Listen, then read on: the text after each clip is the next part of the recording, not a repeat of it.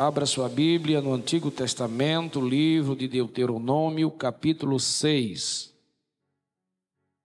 Livro de Deuteronômio, capítulo 6. Diz assim: Guarda-te, para que não esqueças o Senhor, que te tirou da terra do Egito, da casa da servidão. Feche os olhos, Pai, fala conosco mais uma vez nesta noite já podemos sentir a tua presença tão forte, tão sensível através das canções ministradas em tua igreja, levando ela, Senhor, a um contentimento, ao coração apertado, a uma sensibilidade para entender que tu és verdadeiro, assim dando a Deus oferecendo nossa canção. Agora através da tua palavra, do teu espírito, fala conosco em nome de Jesus. Amém. Amém. Tome seu assento me dê um pouquinho da sua paciência. Eu quero, com base nesse texto, refletir com vocês sobre sete perigos que a Bíblia nos adverte, que tem passado desapercebido diante dos nossos olhos. Diga aí comigo, por favor, sete perigos que a Bíblia nos adverte. Esse texto que nós lemos fala das palavras de direção de Deus para o seu povo antes que eles entrassem na terra prometida. E essa entrada na terra prometida, a gente pode ler ela como se fosse Deus dando um legado para que o povo vivesse algo novo na dimensão de Deus, não vivesse algo novo na dimensão humana. Trazendo para os nossos dias essa mensagem seria mais ou menos assim: vocês vão viver daqui para frente em novidade de vida. E para que vocês vivam em novidade de vida, vocês precisam entender o que Deus deixou através das normas, das regras, que hoje nós chamamos de Bíblia Sagrada, a nossa biblioteca de direção, nosso manual de prática de vida, a nossa regra de conduta na terra. Dentre tantas palavras de orientação que Deus deu àquele povo, alertou aquele povo, Deus deu aquelas palavras porque Deus sabia que surgiriam na caminhada alguns perigos que poderiam separar o povo de Deus. Você pode repetir comigo: perigos que nos separam de Deus. A Bíblia está repleta de advertências sobre estes perigos que podem separar o povo de Deus do próprio Deus. E todas as vezes que Deus nos adverte, Deus nos exorta. E todas as vezes que Deus nos exorta, Deus nos chama a atenção para que a gente não morra para os perigos que está diante de nós e que muitas vezes nós não compreendemos os perigos. Os perigos físicos estar a nossa visão, onde você compreende o que é um abismo, onde você compreende que ali você pode cair, tombar, você compreende que ali você não pode colocar a mão no fogo, perigos visíveis, perigos físicos, mas a Bíblia fala também de perigos emocionais, perigos que acertam, que enchem o nosso coração, as nossas emoções de setas, de ervas daninhas, de dores que pode trazer, acarretar a nossa vida emocional e nos tirar do controle e perdermos ali a razão, as emoções de uma forma brutal. E também os perigos espirituais, este que são na terceira dimensão da esfera humana, que a gente aí é que não enxergamos porque está além de emoção, está além de relacionamento, está além de algo palpável. Alguém entende até aqui? Diz amém. Então a nossa geração não gosta de advertência, de ser chamada atenção, porque ser advertido magoa seus egos inflamados, suas feridas não curadas, seus traumas não sarados, não tratados, seu caráter desvirtuado não gosta de ser chamada atenção, O patrão hoje não pode chamar atenção porque dá justiça. O pai não pode mais chamar atenção, dar uma palmadinha, é, exortar, colocar no castigo porque dá problema da justiça, da guerra. Pastor ou padre não pode mais chamar atenção, não pode mais exortar com veemência, com segurança, com rigidez, porque é quadrado, é antiquadro, não dá certo, e as pessoas, por estarem dentro desta comodidade, desta zona de conforto, elas vivem de um lado para o outro, procurando o que é melhor para elas, e isso mostra o quanto elas estão doentes e não querem ser curadas. Que é advertência? Do latim, adverso significa se virar e enfrentar adversidades. Por isso que Deus adverte seu povo. Cuidado com os perigos, porque a qualquer momento você vai se virar e vai estar de frente com um problema. A qualquer momento a tua vida vai dar uma curva e nessa curva vai ter uma dificuldade, talvez um tombo, talvez um acidente. Tem que ter muito cuidado, Deus nos adverte através da palavra, para que eu e você não possamos dobrar uma esquina. E nessa esquina, a gente se deparar com o inimigo e com desafios que a gente não consegue vencer. Então, quais são os perigos que a Bíblia nos adverte? Anote no seu coração, em algum lugar aí, o primeiro perigo que você não pode esquecer é esquecer de Deus. Diga para alguém: nunca, me ajuda a pregar, vai, nunca esqueça de Deus. No verso 12, Deus fala através de Moisés para o povo: guarda-te para que não esqueças do Senhor. Por que eu não posso esquecer de Deus? Por muitas razões. A maior razão, porque Ele me salvou, Ele me perdoou, Ele me limpou. Ele escreveu o meu nome no livro da vida e tirou o meu nome do livro da perdição, da condenação. Ele me sarou, Ele me transformou, Ele me envolveu em Sua plenitude, em Seu Espírito, Ele me deu uma nova vida, me deu um novo caminho, me fez passar por uma outra porta, Ele me deu direção de vida, Ele me deu esperança, me deu alegria, me trouxe paz, me dá uma nova vida em Cristo. Eis algumas primeiras razões porque eu não posso esquecer de Deus. Agora escute o que eu vou te dizer. O que é que nós esquecemos de Deus? Por três razões. A primeira razão é porque Deus não faz parte mais dos meus projetos. Nós esquecemos de Deus porque Deus não faz parte mais dos meus sonhos, das nossas fantasias, dos nossos planos, porque já alcançamos o que nós queríamos. Deus já não serve mais, sabe? Eu estava na guerra e Deus me curou, Deus me sarou, Deus me levou para os seus pés. Eu achei uma igreja agradável, achei um lugar bom, foi maravilhoso. E enquanto eu estava na minha lamúria, na minha guerra, no meu choro, na minha agitação, eu fui tratado, tratado. Deus me tratou, foi bacana. Alcancei o meu projeto, deu tudo certo. Voltei a ser aquilo que eu era ou que eu desejava. Alcancei o apogeu da vida, alcancei o ápice da história, agora eu não preciso mais de Deus. Segundo, porque nós esquecemos de Deus, porque viver com Deus e para Deus requer tempo, e eu não tenho tempo mais tempo para Deus, porque tempo para mim nesta geração é ouro, eu não quero perder ouro. Em terceiro lugar, por que nós esquecemos de Deus? Porque Deus não se encaixa nos tempos modernos, digitais, filosóficos. Deus se tornou cafona, obsoleto e atrasado. Deus não serve. Esquecemos de Deus por muitas coisas. E é aqui que nós temos que ter cuidado, porque quem esquece de Deus pode alcançar tudo, mas pode perder a vida eterna. Por isso que o sábio Salomão disse, ele termina os seus dias no livro de Eclesiastes dizendo: "Lembra-te do teu criador enquanto você pode".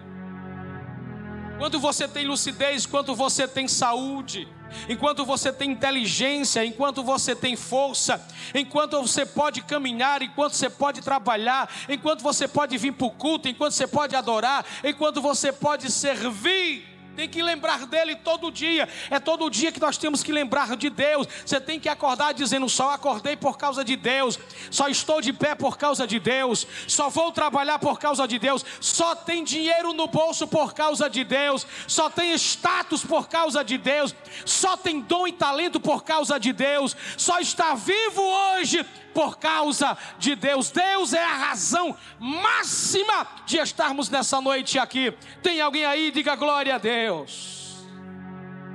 Diga para alguém: não esqueça de Deus. Pastor, estou no vale, lembra dele. Pastor, estou no palácio, lembra dele também. Pastor, estou sem dinheiro, lembra dele. Pastor, estou afortunado, lembra dele também. Pastor, estou com saúde, dê glória a ele. Pastor, estou sem saúde, aí é que você tem que dar glória a ele.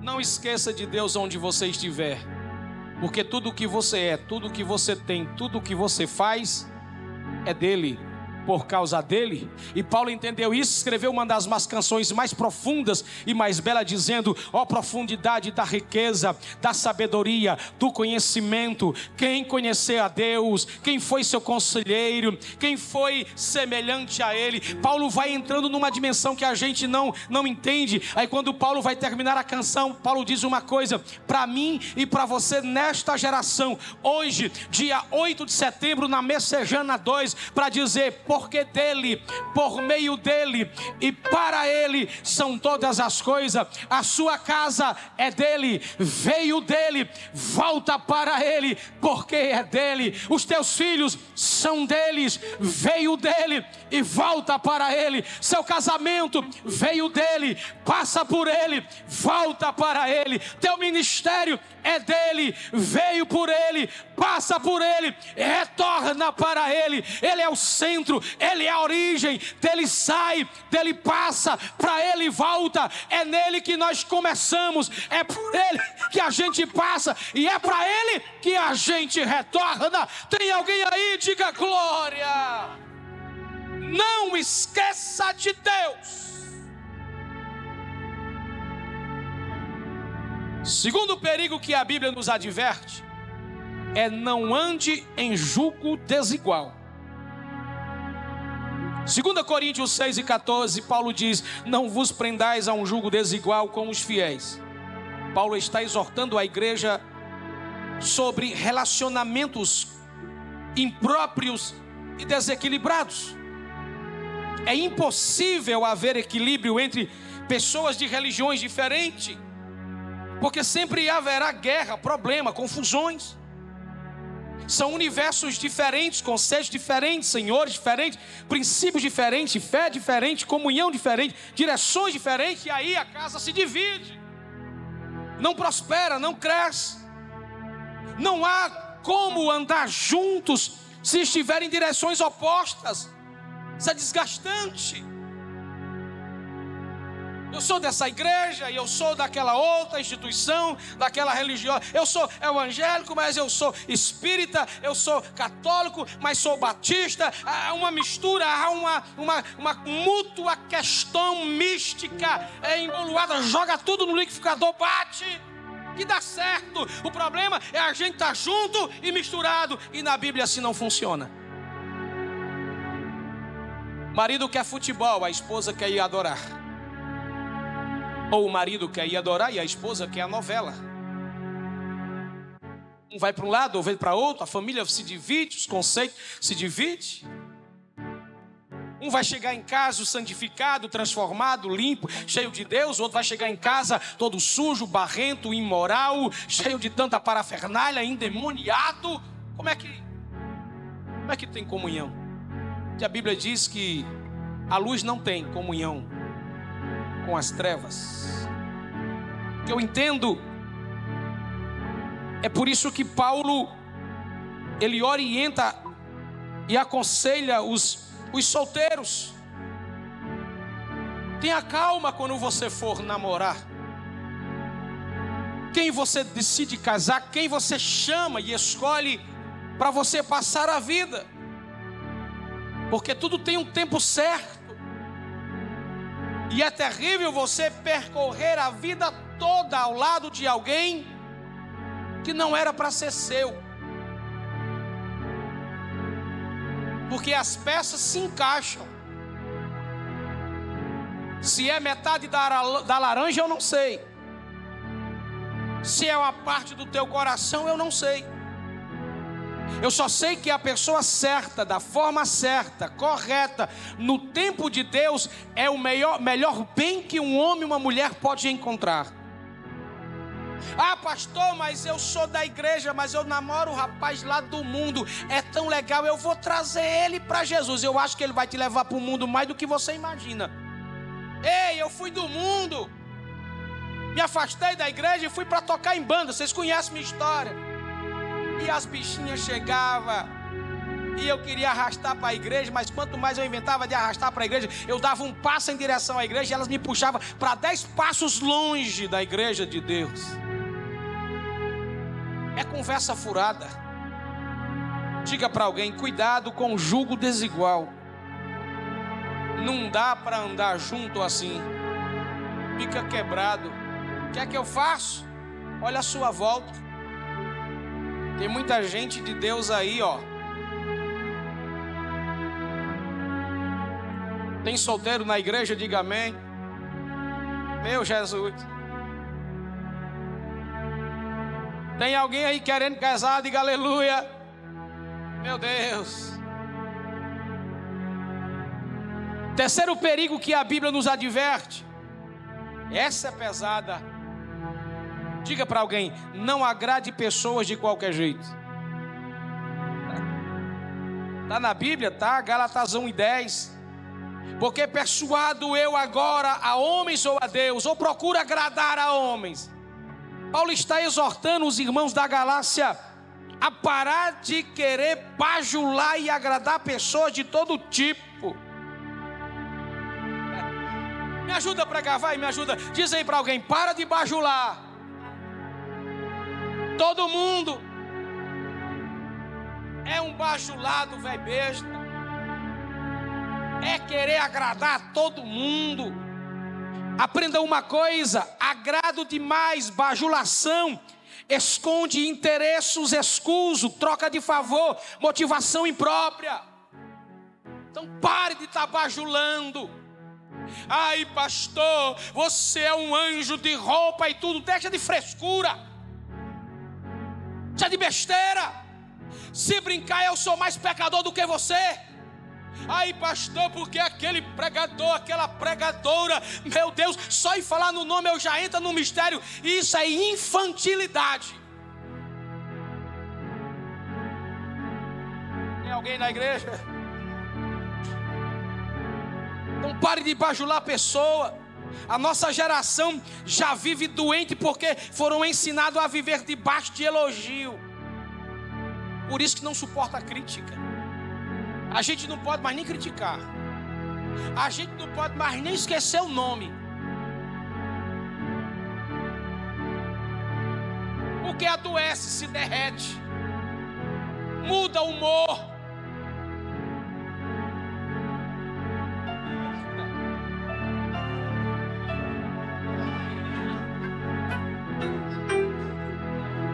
Geração cristal, de crentes cristais. Ai, pastor, o culto de quinta-feira, o senhor bate mais. E qual é o culto aqui que Deus não bate na gente? O problema é que você está doente. Passou a vida toda nos coeiros, é bebelozinho, biquinho. O papai acorda meio-dia, duas horas da tarde. Aí tem que tomar todinho, tem que tomar leite, tem que, sabe, tem que ter uma tetinha velha para tu mamar, para ficar.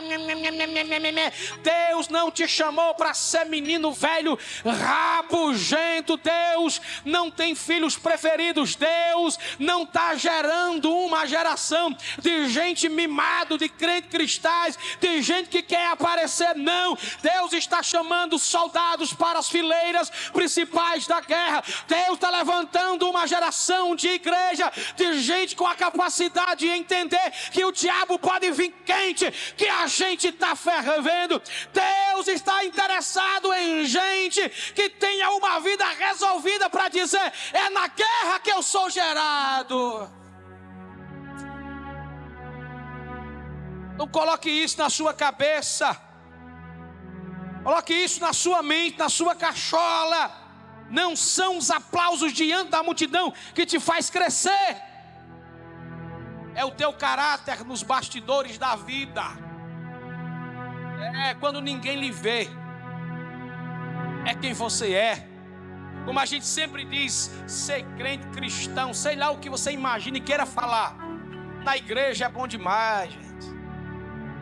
Quero ver em casa, no trânsito, no supermercado, na escola, na faculdade, nos relacionamentos diversos, nos bastidores com a esposa, com os filhos. Aqui todo mundo é lindo, todo mundo é santo, todo mundo é perfeito. Aqui todo mundo dá glória a Deus, aqui todo mundo sabe, aqui todo mundo entra, aqui todo mundo tem sorrisão, aqui, aqui parece que ninguém está em guerra, a não ser aqueles que estão contristados, chorando pela dor da vida. Entenda isso, pare de estar tá bajulando gente. Quarto perigo que a Bíblia nos adverte: não se enrede nas filosofias, não entre pelos caminhos da filosofia. Paulo escreve aos Colossenses 2:8 dizendo: "Tende cuidado para que ninguém vos faça presa sua por meio de filosofias". Olhe para mim, aperta o cinto para não correr. Existem dois tipos de filosofias que têm destruído a nossa geração atual. Diga comigo: comunismo e marxismo. Está estampado na cara. O comunismo, ou para o comunismo, Deus é uma aberração. Para o comunismo, a família é um problema para a sociedade. Para o comunismo, a vida não pode ser respeitada, pode ser tirada desde a sua própria concepção. E o comunismo não combina com o cristianismo. Diz aí para alguém: o comunismo não combina com o cristianismo. Crente que é salvo e é cristão não combina com gente que comunga com o comunismo. Vai dar glória ou está difícil agora? Porque tem um monte de crente que vai para as redes sociais e fica dando aplausos, aberrações de comunista, dizendo: pode matar a vida, o que importa é o salário no meu bolso. Deixa eu te dizer: tem julgamento para gente que pensa assim. Segunda filosofia que impera na história é chamada a filosofia marxista de Karl Marx, o pai do socialismo, que se alinha ao comunismo e quebra todos os princípios da fé, da família, da instituição, da igreja e do casamento. E não tem tempo melhor para a gente bater nessa gente sem fundamento do que agora.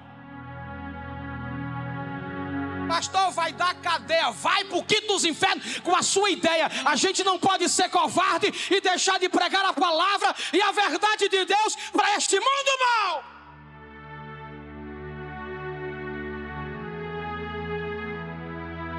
Então, cuidado com as filosofias comunistas e socialistas que te dão asas ideológicas e políticas. Depois não te jogue no inferno. Te faça aplaudir gente que não tem compromisso com Deus e que quer a destruição da família, da igreja,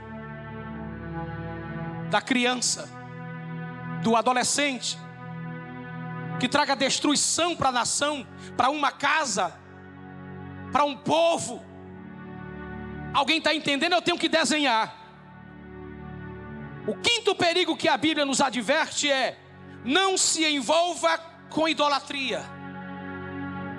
Ah, 1 João 5,21 diz: Filhinho, guardai-vos dos ídolos.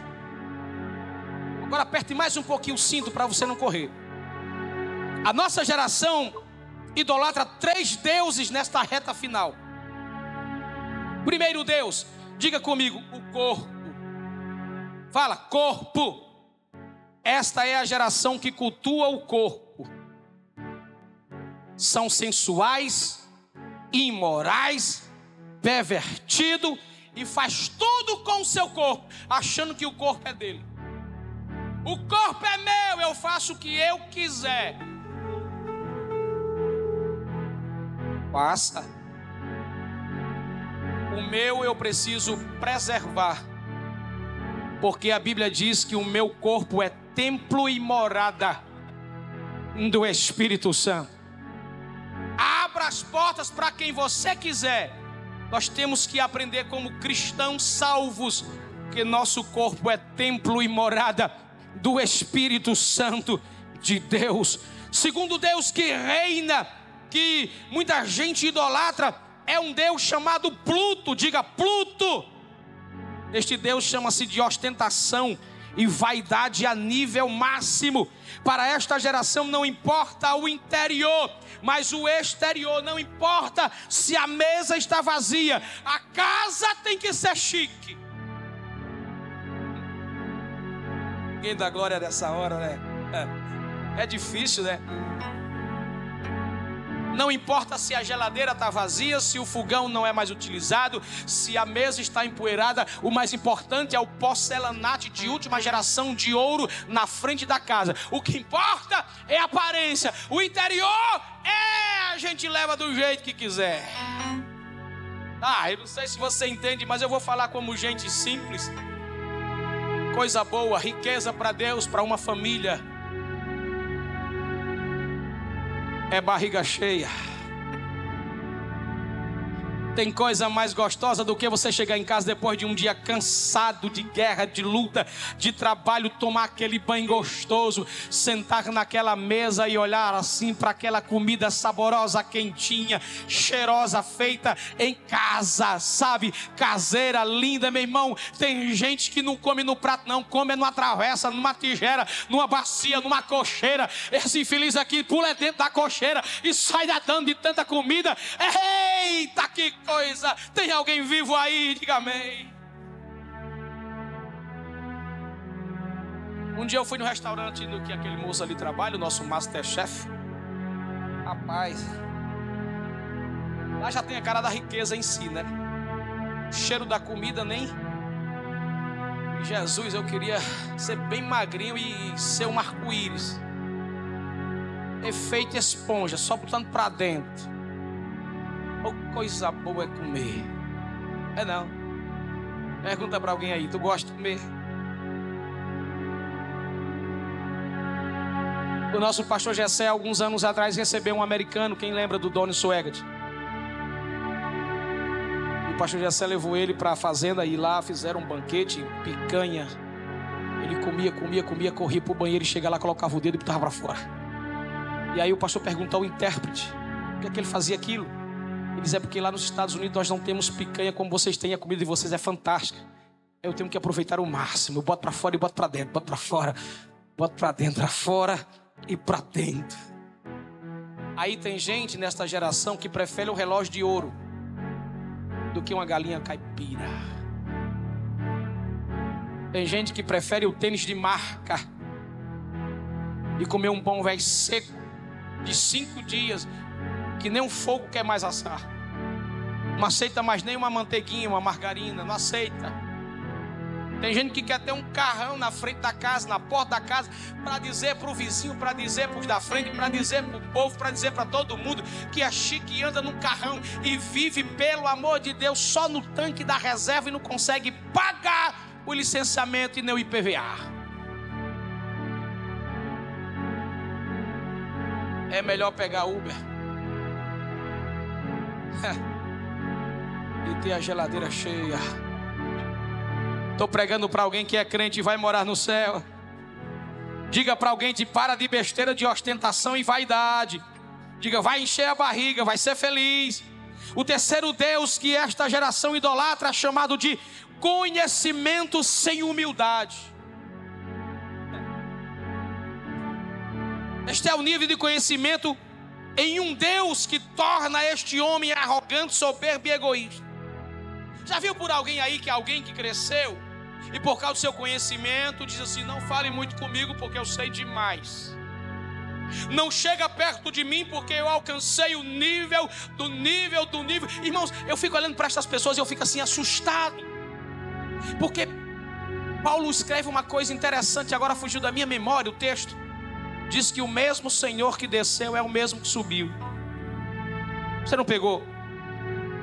A Bíblia diz que Jesus se despoja de todas as coisas, ele deixa, ele abre mão da glória, magnitude do céu, e vem à terra como humilde, simples, tinha todo o conhecimento, porque sendo, sendo homem também era Deus, 100% homem, 100% Deus. Ele tinha tudo, tudo e tudo e tudo, mas não se gloriou. E aquele que desce, ele sobe do mesmo jeito que ele vem, humilde ele sobe, ele, ele é exaltado pelo Pai, é exaltado pelo céu, glorificado pelos anjos, glorificado pela igreja, mas ele é humilde até para subir. Tem gente que não pode ter nenhuma caneta diferente no bolso, que já se acha a última bolacha do pacote. Pastor, eu vou discutir comigo teologia. Pega a sua teologia e vá. Nós não fomos chamados para discutir conceitos, conhecimentos, não. Somos chamados para viver em Deus uma vida de comunhão. Tudo o que é para você saber está aqui de forma simples, direta e objetiva. Não vamos discutir, vamos entrar em confusão. Cai fora disso, isso é bobagem. Para de enredar, para de entrar nisso, para de se achar, para de se envolver com essas questões, para de se achar alguma coisa, para de se achar.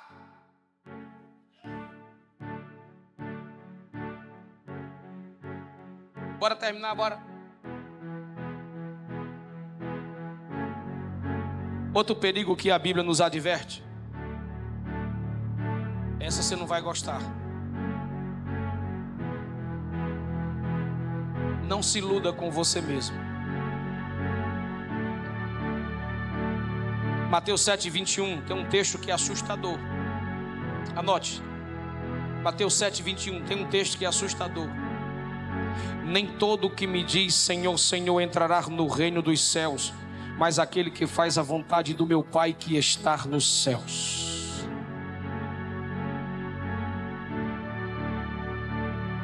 Esse texto é de arrepiar,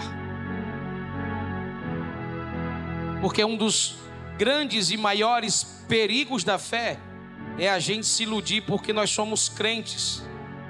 E por sermos crentes, nós podemos fazer as coisas do jeito que a gente quiser. Sou crente, pastor. Posso continuar me prostituindo? Pode. Pode? Pode. Posso roubar? Pode. Posso matar? Pode. Eu posso, eu posso, pastor, é, é, é, é trair? Pode. Eu posso ser motivo de escândalo? Pode. Posso ser imoral? Pode. E o que é que eu não posso? Entrar no reino dos céus. É. Já ia me praguejar, né? Já ia me detonar, né? Você é livre. É você que sabe escolher. Quem recebe as propostas dia a dia, todo dia é você.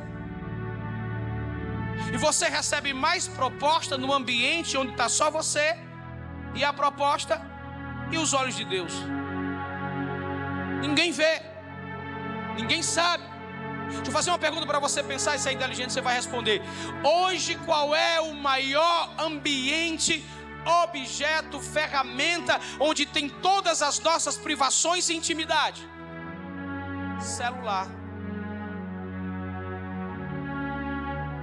Contas, conversas, vídeos, bate-papos, senhas, tá tudo aí.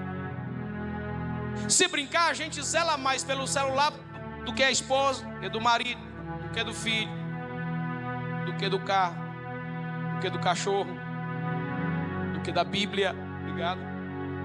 Zela, cuida. E é aqui onde é o problema.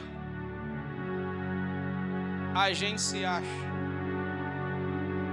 melhor do que os outros. Escute o que eu vou te dizer. Você pode fazer o que você quiser, só não pode entrar no reino dos céus. Ah, pastor, mas eu vim para a igreja. É seu dever. Eu vim cultuar. Sua obrigação com Deus de ser um adorador. Mas eu trouxe meu dízimo, a minha oferta. É entre você e Deus esta verdade. Isso é muito íntimo, é muito pessoal. É para quem ama, é para quem é grato. É para quem entende, é para quem tem profundidade, é para quem tem intimidade com Deus. Ah, pastor, porque eu sou assim, eu acho assim, o seu achismo e o seu pensar para Deus e nada é a mesma coisa. Nós precisamos ter cuidado com o nosso achismo de vir para a igreja e dizer que é aqui que eu faço tudo e meu serviço e achando que está tudo garantido, inclusive a entrada no céu. Não entra no céu qualquer pessoa de qualquer jeito. Não entra de qualquer jeito. Diga para alguém: não entra de qualquer jeito. Diga de novo: não entra de qualquer jeito. Tem que fazer a vontade do Deus diz: tem que fazer a vontade. A vontade não é sua, não é de seu marido, não é de seu filho, não é de seu pastor, não é de sua igreja, não é de seu patrão, não é de seu dinheiro, não é de seu bolso, não é de sua inteligência, não é do canudo da faculdade, não é de seu diploma, não é de sua formação, não é de seu título, não é de nada seu. Para entrar no céu tem que fazer a vontade do Pai. E se a vontade dele para você for, deixe estes caminhos, o que, é que você vai fazer? É, não vou deixar, vou seguir outra estrada. Posso ser sincero contigo? Inferno é onde vai dar. E alguém perguntou, pastor, onde é o inferno?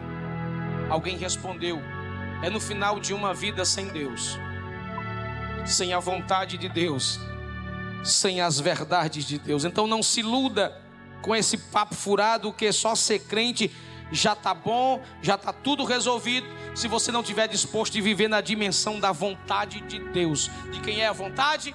De Deus. E a Bíblia diz que ela é boa, perfeita e agradável. Pode não ser bom para você, mas é bom para Deus. Pode não ser perfeito para você, mas é perfeito para Deus. Pode não ser agradável para você, mas é agradável para Deus. Por quê? Porque ela termina diante dos braços dele lá no céu. Alguém está aí? Diga glória ao nome de Jesus. Sete último lugar, eu termino a mensagem. Sete último perigo que a Bíblia nos adverte. Diga para alguém: não seja avarento. Que ninguém gosta. Lucas 12, 15, a Bíblia diz: Acautelai-vos e guardai-vos da avareza, porque a vida não consiste na abundância daquilo que se possui. Diga comigo: a vida não consiste na abundância dos bens da vida. Uma das coisas que mais contribui para entristecer o ser humano hoje é dinheiro. Pense como entristece. Preste atenção no que eu vou dizer, uma coisa bem simples. Um zero faz a diferença na sua conta. Faz ou não faz? Faz. Você tinha uma conta para pagar de 200, tira um zero, ficou quanto? 20, como é que paga? Aí tu passa o dia jururu passa o dia esgotar. Aí fica lá orando, eita, quem vai mandar o Pix? Pix pra cá, Pix pra lá. Não pagou, passou de um dia pro outro, eita, vai aumentar o juro, vai. Aí tu fica arrebentar.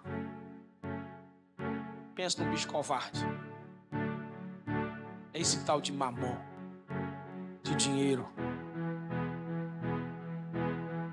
É tão covarde que ele nos entristece é tão covarde que ele nos escraviza.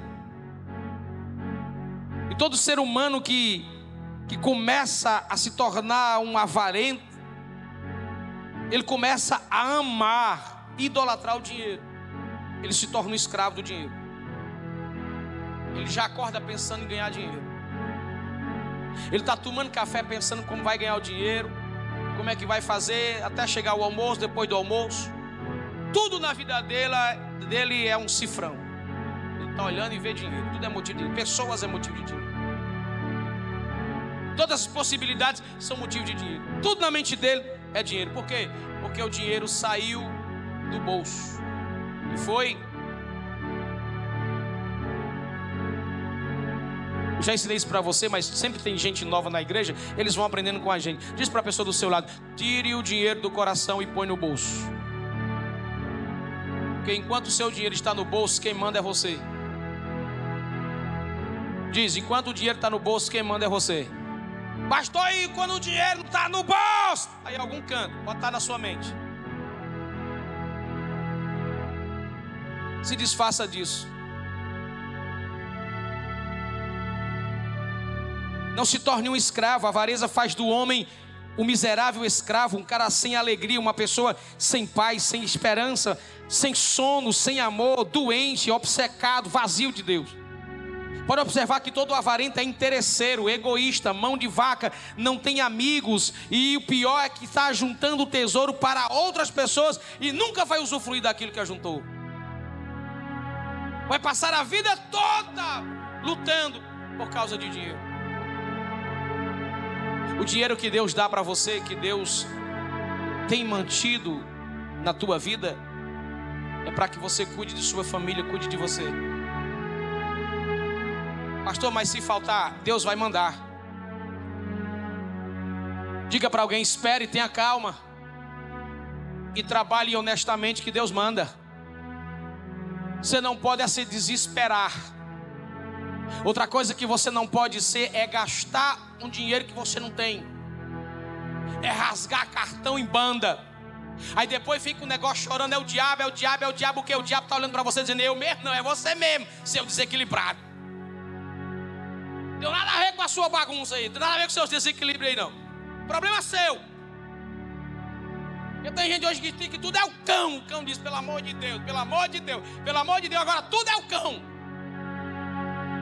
Não tem tanta gente, tanta gente ruim, tanta gente ruim, que o diabo não entra nele, é ele que entra no diabo e cirando a vida do cão. Tem alguém vivo aí? Fica de pé, por favor, para a gente terminar a mensagem. É. Aprendeu alguma coisa? Culto de ensino ninguém pula, ninguém pipoca, ninguém chora. Culto de ensino é só P, gente. Quer um conselho? Põe a tua confiança em Deus. Põe todos os teus planos e projetos nas mãos de Deus. Segundo conselho, vigie.